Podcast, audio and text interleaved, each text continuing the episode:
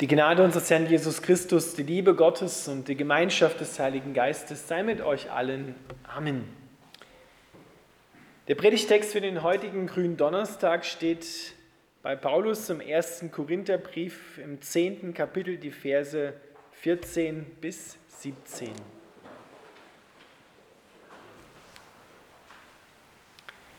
Darum, meine Lieben, flieht den Götzendienst. Ich rede doch zu verständigen Menschen. Beurteilt ihr, was ich sage. Der Kelch des Segens, den wir segnen, ist der nicht die Gemeinschaft des Blutes Christi? Das Brot, das wir brechen, ist das nicht die Gemeinschaft des Leibes Christi? Ich lese ihn nochmal. Darum, meine Lieben, flieht den Götzendienst. Ich rede doch zu verständigen Menschen. Beurteilt ihr, was ich sage. Der Kelch des Segens, den wir segnen, ist der nicht die Gemeinschaft des Blutes Christi? Das Brot, das wir brechen, ist das nicht die Gemeinschaft des Leibes Christi?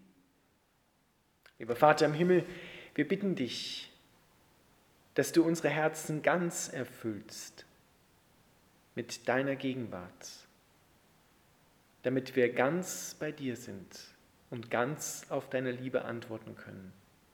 Denn du hast dich auch ganz uns geschenkt. Amen.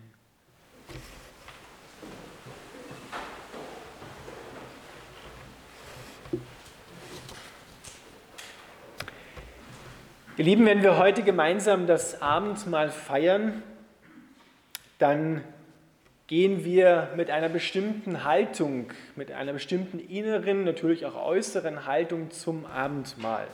Und jeder tut das so auf seine unterschiedliche Art und Weise. Der Apostel Paulus macht mit diesem Text eine Tiefenbohrung und schaut noch einmal genau hin, mit welcher Herzenshaltung sich Gott wünscht, dass wir zum Abendmahl kommen sollen. Deswegen beginnt er mit den Worten, die man hier gar nicht erwarten würde, die so scheinbar gar nicht zum Abendmahl passen wollen. Darum, meine Lieben, flieht den Götzendienst. Was hat das bitte mit dem Abendmahl zu tun? Sehr viel, wie der Apostel Paulus in den umliegenden Versen dieses Textes ausführt. Das Problem, das wir Menschen haben, wenn wir an Gott glauben, wir sind oft geteilten Herzens. Ein Mensch, der geteilten Herzens ist, der geht nicht aufs Ganze. Kann er ja auch nicht weil sein Herz ist zum einen Teil dort und zum anderen Teil dort. Ein Mensch, der ganz bei der Sache ist, den Unterschied kennen wir. Ein Mensch, der ganz einer Sache hingegeben ist, der ganz bei der Sache ist und sich voller Leidenschaft für eine Sache ist, das spürt man. Das, das merkt man. Der ist wirklich ganz bei der Sache, impulsiv und gibt sich voll rein. Und da gibt es dann meistens auch keinen Zeitrahmen und keine Grenze. Wie viel mehr wünscht Gott sich das, dass wir nicht geteilten Herzens sind, sondern dass wir auf seine Liebe, wo er sich doch ganz hingegeben hat, auch ganz antworten und mit ganzem Herzen uns hingeben. Der Apostel Paulus sagt, wenn wir zum Abendmahl gehen, dann feiern wir nicht nur, wie es manchmal so rüberkommen könnte, ein Gedächtnismahl. Das heißt, wir erinnern uns nicht nur daran, was Christus damals vor über 2000 Jahren eingesetzt hat und dann am Karfreitag, was wir morgen gedenken und feiern werden, dass er gestorben ist, sondern wir feiern die reale Gegenwart unseres Herrn. Christus ist im Abendmahl und auch jetzt real gegenwärtig. So wie du real ja hier bist und ich real hier bin, ist Christus da. Wir feiern mit ihm zusammen. Er ist der Einladende und wir haben Gemeinschaft mit ihm und auch untereinander. Und das ist eine besondere Gemeinschaft. Das ist nicht irgendwie, wir kommen zusammen zu einem netten Essen, sondern dort kannst du etwas empfangen, was nicht nur die zwei Dinge sind, die wir hier essen können. Das Stückchen Brot und den Schluck Wein, sondern wir empfangen Christus. Und das sollen wir, sagt der Apostel Paulus, mit ganzem Herzen tun, uns ganz hingeben. Wir empfangen alles, wofür Christus steht. Wir empfangen alles für das, was er am Kreuz bezahlt hat. Das empfangen wir mit ihm im Abendmahl. Und damals in der Gemeinde in Korinth gab es Menschen, die sind zum Abendmahl gegangen, wahrscheinlich auch so wie du und ich, und haben dann aber noch ein ganz anderes Gemeinschaftsleben gehabt, was dem Leben mit Christus und untereinander total widersprochen hat.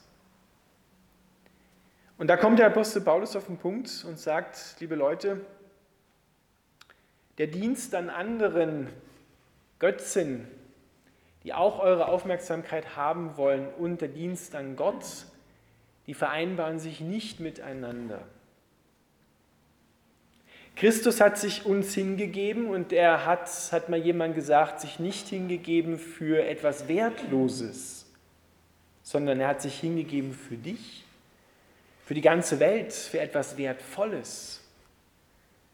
Er hat nichts von sich aufgespart, und so möchte er auch, dass wir natürlich freiwillig antworten auf seine Liebe, uns ganz hingeben. Wir haben einen eifersüchtigen Gott. Und wenn wir das richtig erfassen, müssen wir letztendlich sagen, Gott sei Dank ist dieser Gott eifersüchtig. Denn er teilt dich nicht mit anderen Dingen, die ebenfalls noch laut werden wollen in deinem Leben, die ebenfalls deine Aufmerksamkeit haben wollen und dich letzten Endes aber hinters Licht führen und dir schaden. Gucken wir uns mal genauer an, was können denn so Götzen sein? Damals war es vielleicht etwas offensichtlicher in Korinth. Da gab es ja verschiedene Tempel von verschiedenen Gottheiten. Da hat man ganz klar sagen können, ja, wer auch noch zur Athene geht oder wer auch noch dem Zeus opfert oder der Artemis, ja, ganz klar Götzendienst. Aber jetzt haben wir ja solche Götzentempel in dem Sinne nicht mehr, wo draußen eine fremde Gottheit draufstehen würde, die man jetzt so gleich augenscheinlich kennt. Aber wir haben auch unsere Götzendienste und unsere Götzentempel. Manchmal sagt man sogar zu Einkaufszentren Götzentempel, weil dort natürlich auch viel geschieht, was dem ähnlich kommt. Ohne dem können viele Menschen nicht mehr leben. Und damit kommen wir der Sache recht nahe.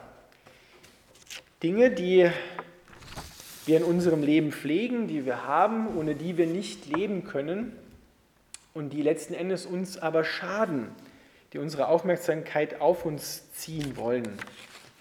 Bei anderen sehen wir das immer besser als bei uns selber.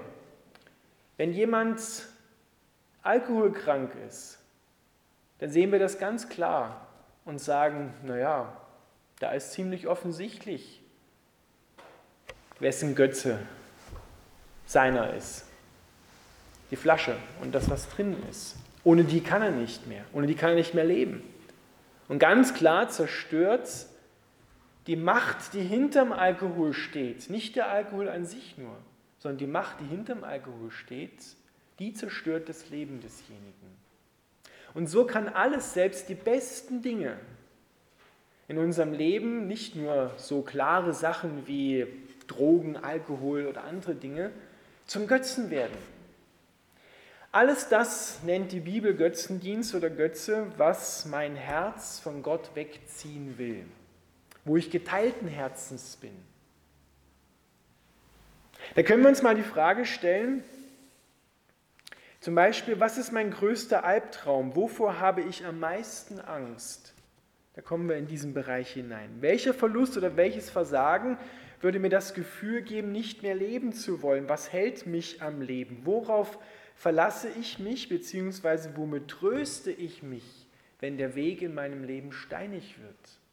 Was sind deine Reaktionen darauf, wenn es turbulent wird in deinem Leben? Wohin fließt du dich? Fließt du zu Gott und suchst seine Nähe? Oder fließt du in altbekannte Muster hinein? In Selbstverteidigung, Selbstrechtfertigung, in Anklage. Welches unerhörte Gebet würde dich und mich ernsthaft darüber nachdenken lassen, mit Gott Schluss zu machen? Wo ist die Grenze erreicht? Was dürfte Gott von dir nicht fordern? Und das könnte ganz klar der Götze sein. Paulus sagt, die Dinge, die wir Menschen anstatt der Anbetung Gottes eingetauscht haben, sind geschaffene Dinge. Sind meistens Dinge, die wir anfassen können. Selbst andere Menschen können zum Götzen werden, wenn sie so viel Raum in unserem Leben einnehmen. Mehr Raum als Gott einnimmt in meinem Herzen, wohlgemerkt. Ist ja eine gute Sache, Beziehung. Aber es kann auch negativ sein. Er sagt, die Dinge an sich sind nichts, so würde es man aus dem griechischen Wort wörtlich übersetzen. Nichts. Aber die, die Mächte der Finsternis, die dahinter stehen, sagt er, die versuchen dich über die geschaffenen Dinge in ihren Bann, in ihre Gewalt zu bringen. Sagt er, und die sind gefährlich. Das sind die Dämonen des Satans. Die versuchen dich wegzuziehen von Gott. Und die starten durch die geschaffenen Dinge hindurch einen Generalangriff. Die wollen durch Beziehungen, in, in denen Streit dann aufkommt, Dinge in deinem Herzen zerstören, deinen Frieden rauben, deine Identität rauben. Und deswegen sagt der Apostel Paulus, und es ist ein ernstes Wort, flieht den Götzendienst. Schaut nicht, dass ihr geteilten Herzens seid sondern dass ihr ganzen Herzens Gott gegenüber seid. Denn Gott sagt, er ist ein eifersüchtiger Gott. Er wird dich und deinen Götzen konfrontieren. Er wird dich nicht so lassen, sondern er will deine ganze Aufmerksamkeit, dein ganzes Herz, weil er ist die Quelle des Lebens. Er ist alles. Aus ihm heraus entspringt alles. Und wenn wir irgendwo abseits von ihm etwas anderes suchen, dann ist das wie, hier hast du frisches, klares Wasser, Gott, und auf der anderen Seite hast du ekliges, schimmliges, schlechtes, stinkendes Wasser. Und was machen wir, ohne es vielleicht sogar zu registrieren? Wir gehen immer wieder hin zu diesem abgestandenen Wasser und trinken davon und glauben, dass es uns gut tut. Man muss es immer und immer und immer wieder nur sich selber einreden, dass es gut ist. Irgendwann glaubt man es dann sogar und empfiehlt sogar nach anderen, dass das gut wäre. Genau das passiert, wenn wir geteilten Herzen sind. Deswegen sagt Paulus, wenn du zum Abendmahl gehst und Christus empfängst, dann kannst du nicht dein Herz mit anderen Götzen teilen. Dann kannst du nicht da auch noch an ihrem Tisch sozusagen Platz nehmen und das essen, was sie dir geben. Das hat nicht mehr Platz in deinem Herzen. Und da müssen wir uns selber prüfen. Wo hängt mein Herz dran? Wo gehen meine Gedanken am meisten hin? Was beschäftigt mich am meisten in meinem Alltag? Das kann dann dein Götze sein.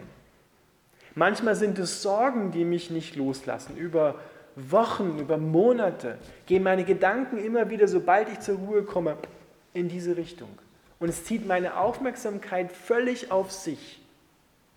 Und da spüren wir gerade bei Sorgen, das ist wie so ein, das saugt mir die Kraft aus. Je mehr ich darüber nachdenke, es versuche von allen Seiten anzuschauen, wie kann ich das Ding lösen, desto schwächer, desto mehr zermartere ich mich. Und das ist genau das, was Götzendienst tut. Da will dich der Feind hinhaben. Dass du krank wirst, dass du matt wirst, dass du schwach wirst. Denn dann hat er leichtes Spiel mit dir. Und da sind wir geteilten Herzens. Aber wir dürfen und sollen ganzen Herzens sein. Weil Gott sagt, ich bin die Quelle für alles in deinem Leben. Ich habe dich so lieb, ich will dich mit niemandem anderen teilen. Weil alles andere ist Dreck. Wörtlich der Apostel Paulus hat gesagt, ich erachte alles andere außer Gott für Dreck. Selbst die besten Dinge in meinem Leben, die ich früher gemacht habe, sind Dreck gegenüber der Gegenwart und der Gemeinschaft der Liebe Gottes. Und wenn dann die Liebe Gottes einmal in deinem Herzen ist, dann kriegt alles andere, was du vorher vielleicht falsch gebraucht hast, wieder seinen richtigen Platz. dann kommt alles wieder ins Lot. Dann kannst du Beziehungen haben mit anderen Menschen, ohne sie zu missbrauchen. Denn sie können dir letzten Endes nicht geben, was dein Herz wirklich braucht. Sie können das Loch in deinem Herzen nicht ausfüllen. Beziehungen. Aber wenn du gefüllt bist mit Gott, dann kannst du die Beziehungen richtig leben, kannst sie richtig einordnen. Dann kannst du auch mal Sorgen haben. Aber du weißt, wo du mit den Sorgen hingehen kannst, wo du sie ablegen kannst.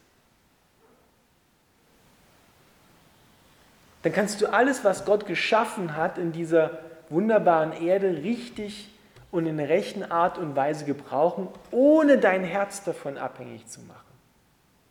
Darauf kommt es nämlich an. Nichts soll dein Herz gefangen nehmen. Nichts, was Gott geschaffen hat, soll dein Herz gefangen nehmen. Und wie oft nehmen die geschaffenen Dinge unser Herz gefangen? Ein beliebtes Beispiel, ein modernes Beispiel in unserer Zeit ist Ernährung. Ernährung kann zum Götzen werden. Meine Gedanken, meine Aufmerksamkeit dreht sich mit dem anderen Götzen Gesundheit zusammen nur noch darum, wie kann ich mich optimieren? Wie kann ich mich noch, noch besser machen, noch schöner machen, noch schlanker machen, noch, noch vitaler machen? Und dann werden Dinge verurteilt, die andere essen, die ich nicht essen darf oder essen will. Und es ist eine richtige Religion geworden, sagt man sogar. Ja? Auch zwischen Vegetariern und Fleischessern. Das ist wie eine Religion. Das sind alles Beispiele, die ich bringe, damit wir ein bisschen ein Gespür dafür kriegen, wo wir geteilten Herzens sein können oder wo wir es vielleicht sogar schon sind. Und da müssen wir Gott bitten, dass er uns Licht hineingibt und uns zeigt, wo wir geteilten Herzens sind und wo wir umkehren dürfen und ganzen Herzen sind, damit wir auch das, was Christus uns im Abendmahl schenkt, ganz empfangen können. Darum geht es ja. Weißt du, wenn du keinen Platz mehr in deinem Herzen hast, weil da schon was anderes drinnen ist, dann geht dir das, was Christus dir hier schenken will, an dir vorüber. Dann gehst du so weg, wie du hergekommen bist, weil du schon voll bist. Da kann nichts mehr rein. Das prallt an dir ab wie Öl an der Teflonpfanne. Da geht nichts mehr rein. Und das möchte Gott nicht, weil er das Leben ist. Wenn er das Leben ist und er dir das Leben schenkt und du bist schon voll, ja, was ist dann in dir, wenn er nicht in dir ist? Wahrscheinlich tot. Das sagt die Bibel. Und der soll raus. In allen Bereichen. Das ist das, was Christus am Kreuz getan hat. Er ist das Leben pur. Und das will er uns schenken im Brot und Wein. Das ist der symbolische äußere Rahmen, aber inhaltlich passiert geistlich etwas. Und wenn du zum Abendmahl gehst, das ist das Und, dann sagst du nicht nur Ja zu Christus, sondern du sagst auch Ja zu den Menschen, die mit dir da vorne stehen. Und auch da ist die Frage, bin ich irgendjemand von denen hier oder die mit mir zum Abendmahl gehen irgendwo anders? Bin ich geteilten Herzens? den Menschen gegenüber, den Konkreten, die hier am Abendmahl teilnehmen oder auch anderen Menschen draußen? Bin ich denen gegenüber geteilten Herzens? Kann ich denen wirklich ganz begegnen in Liebe oder gibt es da etwas, wo ich sage, da kann ich nicht mit, mit dem kann ich nicht, mit dem, was er gesagt hat, kann ich nicht. Weil wir sind hier eine Gemeinschaft in Christus. Und da brauchen wir auch ein ganzes Herz unseren Mitmenschen gegenüber. Und da wird es dann richtig interessant. Da muss ich mich von Gott wirklich durchleuchten lassen. Und schauen, wo muss ich da umkehren? Wo bin ich einem anderen Menschen gegenüber geteilten Herzens? Wo kann ich nicht ganz mit ihm, ihm ganz begegnen? Wo habe ich Ressentiments? Wo wo, wo gehe ich zurück? Wo habe ich vielleicht Groll in meinem Herzen? Und das will Christus, dass das nicht mehr in deinem Herzen, in meinem Herzen ist, sondern das soll rausgeschwemmt werden durch das Blut Jesu, das Leben bringt. Und deshalb ist es gut, wenn wir nachher gemeinsam Abendmahl feiern, dass wir uns vielleicht kurz vorher noch einmal eine kurze Zeit, eine kleine Zeit der Stille nehmen, wo wir das nochmal prüfen können und wo jeder nochmal beten kann, dass wir wirklich ganz am Abendmahl teilnehmen können. Wir werden nie, sage ich gleich dazu, den Grund unserer Herzen ganz erforschen, das kann nur Gott, aber vielleicht ist dir gerade jetzt etwas aufgegangen, wo du sagst, ja, das hat mich angesprochen, da bin ich geteilten Herzens. Das will ich Gott hinhalten und will ihn bitten, dass er das rausnimmt. Weil das ist wie so, ja, der schwelt da vor sich hin. Das ist wie Gift, was sich ausbreitet, langsam ausbreitet und da stirbt ein Herzensbereich. Da sterben wir. Und das ist das, was Gott nicht möchte. Deswegen ist er eifersüchtig und sagt, ich will, dass du das Leben, was ich in mir habe, komplett auch in dir hast. Und ich will mein Leben nicht mit dem Tod oder dem Teufel teilen. Ich will nicht, dass dann noch irgendjemand anders von der Finsterheit, von der Finsternis in deinem Herzen auch noch sitzt, sondern ich will alleine dort sein. Und dann können wir eigentlich nur noch sagen, ja, Gott sei Dank, dass er alleine in mir sein will, das Leben pur in mir sein. Amen.